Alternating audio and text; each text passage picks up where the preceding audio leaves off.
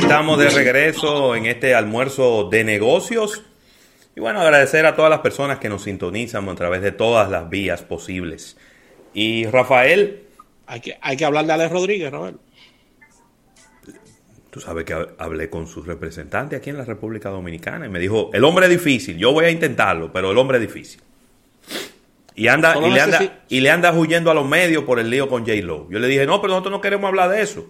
Nosotros no, pero ¿cómo J. Lo? Nosotros lo que queremos hablar es de presidente, de cerveza presidente y de, y de la posible compra de los, los Timberwolves. Sí, de los Minnesota de Timberwolves. los Minnesota Timberwolves. Y entrevistica de, de, cinco minutos. Yo cojo una entrevista de cinco minutos de Ale. Sí. Yo sé que él es un hombre muy ocupado, que no puede estar dedicándole mucho tiempo a eso. Así que. Se la hacemos está grabada si él quiere. A la hora que él quiera se la hacemos. También, también. Mira, Rafael, eh, en el fin de semana, no sé si fue ayer domingo o el sábado, ahora mi memoria no me, no me es muy fiel. Se estuvo celebrando el Día Nacional del Café. Y obviamente mucha gente, el café es sin duda la bebida favorita de los dominicanos mucha gente colocando pues mensajes alusivos a la celebración de este día. Sin embargo, un el tema del café es un tema de negocios, es un tema extraño para mí. ¿Pero cómo extraño? Extraño para mí. Desde el punto de vista de negocio me refiero al café. Porque es que la mayoría o la gran cantidad del café que se consume en la República Dominicana no es dominicano. No, no es dominicano. Pero entonces, cada día surgen nuevas marcas de café. Y el poco café que se, que se produce en República Dominicana es reconocido internacionalmente y hasta premiado. Pero es un tema rarísimo. Pues lo que te digo, yo lo extraño, ¿eh? Es un tema rarísimo. Mira, yo estuve viendo un artículo eh, publicado por el portal El Dinero, que siempre lo tenemos como punto de, referencia, sobre todo para temas económicos y agropecuarios. Este es un, artículo de, eh, ¿verdad? Eh, dice agencia F. Y mira, en el 2020 la República Dominicana importó 23.3 millones de dólares en café para poder cubrir la demanda. ¿Ok? Oye, qué interesante. 23.3 millones para, para cubrir la demanda del país. Pero exportó 7.3 millones de dólares. Entonces, es obvio que hay un tema de precio, que hay un tema de mercado con el, con el café. Parece que el café que se produce en la República Dominicana es muy costoso de producir. Sí. Y por lo tanto, no reúne las condiciones de rentabilidad para poder venderse en el mismo mercado de la República Dominicana. Entonces lo que hacen es que o lo envasan para, para venderlo localmente como un café artesanal, como un café premium, y de esos hay muchas marcas nuevas en la República Dominicana. Inclusive veía yo un meme por ahí que decía que cada familia va a tener una marca de café si seguimos como vamos, porque hay muchas marcas nuevas. Otra parte se exporta como café orgánico y que parece que tiene un precio diferente en el mercado internacional. Pero entonces, la mayor parte del café que se bebe en la República Dominicana viene importada de Vietnam, viene importada de Estados Unidos, porque todos los preparados de Nescafé y de Nestlé son importados también, vienen en unas bolsas ya preparados. Y también tengo entendido que tenemos un, un porcentaje interesante de café que viene de Haití hacia la República Dominicana. Entonces, ahí hay una distorsión, digo yo, ¿no? No una distorsión que necesariamente tiene que ser mala, pero sí hay una distorsión de lo que se produce en República Dominicana de café lo que se exporta y el, sabor del café al que la gente está acostumbrado en nuestro país. Es una cosa que, que es bien extraña. Es, es un negocio, es una categoría que ha cambiado bastante por temas competitivos, por temas, como bien dices, de costos. Eh, al mismo tiempo, el café eh, eh, dominicano, como, como estás dando los datos, es un café más atractivo para la exportación. Y al mismo tiempo, las personas han perdido, han perdido, diríamos que, o sea, la gente lo que quiere tomar es un buen café, no, no tiene que ver con el tema de origen. Si el café es vietnamita y a la gente le gusta, claro. Eh, la gente se lo toma. Si el café viene de Colombia, maravilloso. O sea, la gente lo que quiere al final, al final de la jornada es tomar un buen café o si es un café artesanal dominicano, que hay muy buenos también. Yo veo, eh, he visto que ha, vamos a decir que ese es un fenómeno que está ocurriendo en varias categorías, ¿no? Eh, ha, ocurrido en la categoría de las cervezas, ha ocurrido en la categoría del ron, que es como un upscaling, ¿no? La gente está tomando cervezas importadas, cervezas artesanales, también está tomando rones premium, eh, eh, super premium. Y con el tema del café también la gente se ha movido a cafés diferentes. Hay café con jengibre, hay unos cafés en jarabacoa eh, que está considerado como uno de los mejores cafés de, toda Latinoamérica. Es decir, hay un mercado para un café premium. Lo hay. Y, parece que, y bueno, uno puede ver las diferentes marcas de café. Por ahí probaba yo uno ayer o antes de ayer que se llama Montebonito muy rico, muy, muy buen sabor, muy buen aroma. Hay café mezclado con chocolate. Hay muchos tipos diferentes de, de café. Pero ya, Rafael, ya prácticamente las marcas de gran volumen de la República Dominicana en sus empaques, respondiendo a una pregunta que hizo Giancarlos eh, Peña, no le están poniendo que el producto es hecho de café 100% dominicano. No y, se lo, al mismo tiempo, no se lo ponen.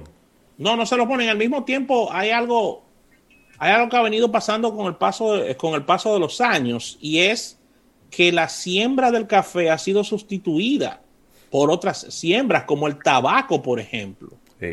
Por supuesto, esto se festinó porque eso se produjo un desorden enorme con, lo, con el tema del tabaco ya que se estaba sembrando tabaco sin ningún tipo de estudio aquí, sino vamos a sembrar tabaco porque eh, estábamos muy, estamos muy bien posicionados tanto aquí como fuera del país, de los mejores tabacos del mundo. Pero eso se llevó de encuentro a, muchísima, muchísimos, muchísima siembra de café que no resultaba nada atractivo desde el punto de vista de negocios. Sí, también hubo un tema de plagas. También. Hubo un tema de plagas que arrasó con toda la producción, con todo el terreno que teníamos sembrado de café. Eh, y, bueno, eso, eso dio también al traste con todos, estos, con todos esos problemas. Eh, y déjame ver, yo tenía, había como una pregunta por aquí que, que quería, que la vi, quería responderla, pero ahora no la encuentro. Nada, de todas maneras, eh, qué bueno que siga siendo uno de, de las bebidas más eh, consumidas en la República Dominicana. Ah, bueno, veía aquí a Sandy Victoriano que nos dice que, que si Café Santo Domingo ya no es el líder. Yo entiendo que sí, yo creo que sí. solo así de, de masiva, la única marca que tenemos en la República Dominicana es Café Santo Domingo. Sí, es que Café Santo Domingo tiene algo que las demás no tienen y es la distribución. Totalmente. Es una distribución muy fuerte. Porque hay otras marcas que han venido de menos a más, pero no tienen una distribución tan, tan esquematizada de, lo que es el café. No, y, y, yo te voy a decir algo. Y no tienen la capacidad de llenar la demanda. Por eso están vendiendo un café premium más costoso en pequeñas cantidades. Porque que no hay. Es que los terrenos que estaban sembrados de café en la República Dominicana, Rafael, lo que queda es la mitad nada más de ese terreno. Porque las plagas arrasaron con la otra parte. Así que nada, eh, es importante que, la gente sepa lo que, está, lo que está consumiendo, lo que está tomando. Y nada, a seguir tomando café. Claro que, sí. Que lo sigan disfrutando. Moviéndonos a noticias internacionales, no podemos obviar esta información que corrió en el fin de semana y es que China está imponiendo una multa récords a su más importante minorista, el gigante llamado Alibaba. Una multa de 2.400 millones de dólares. El portal de comercio en línea, que es el más grande del mundo, por encima de, de, todos. Alibaba recibió este sábado en la tarde esta multa, de verdad que exageradamente grande, de 2.750 millones de dólares por parte de las autoridades en China. Los reguladores dijeron que el gigante de Internet había abusado de su posición dominante en el mercado por varios años y que no estaban muy claras además las finanzas de Alibaba. ¿Cómo? Sí. Pues ¿qué tiene, que, ver, ¿qué tiene que ver la finanza con un monopolio? No, no, lo, tiene.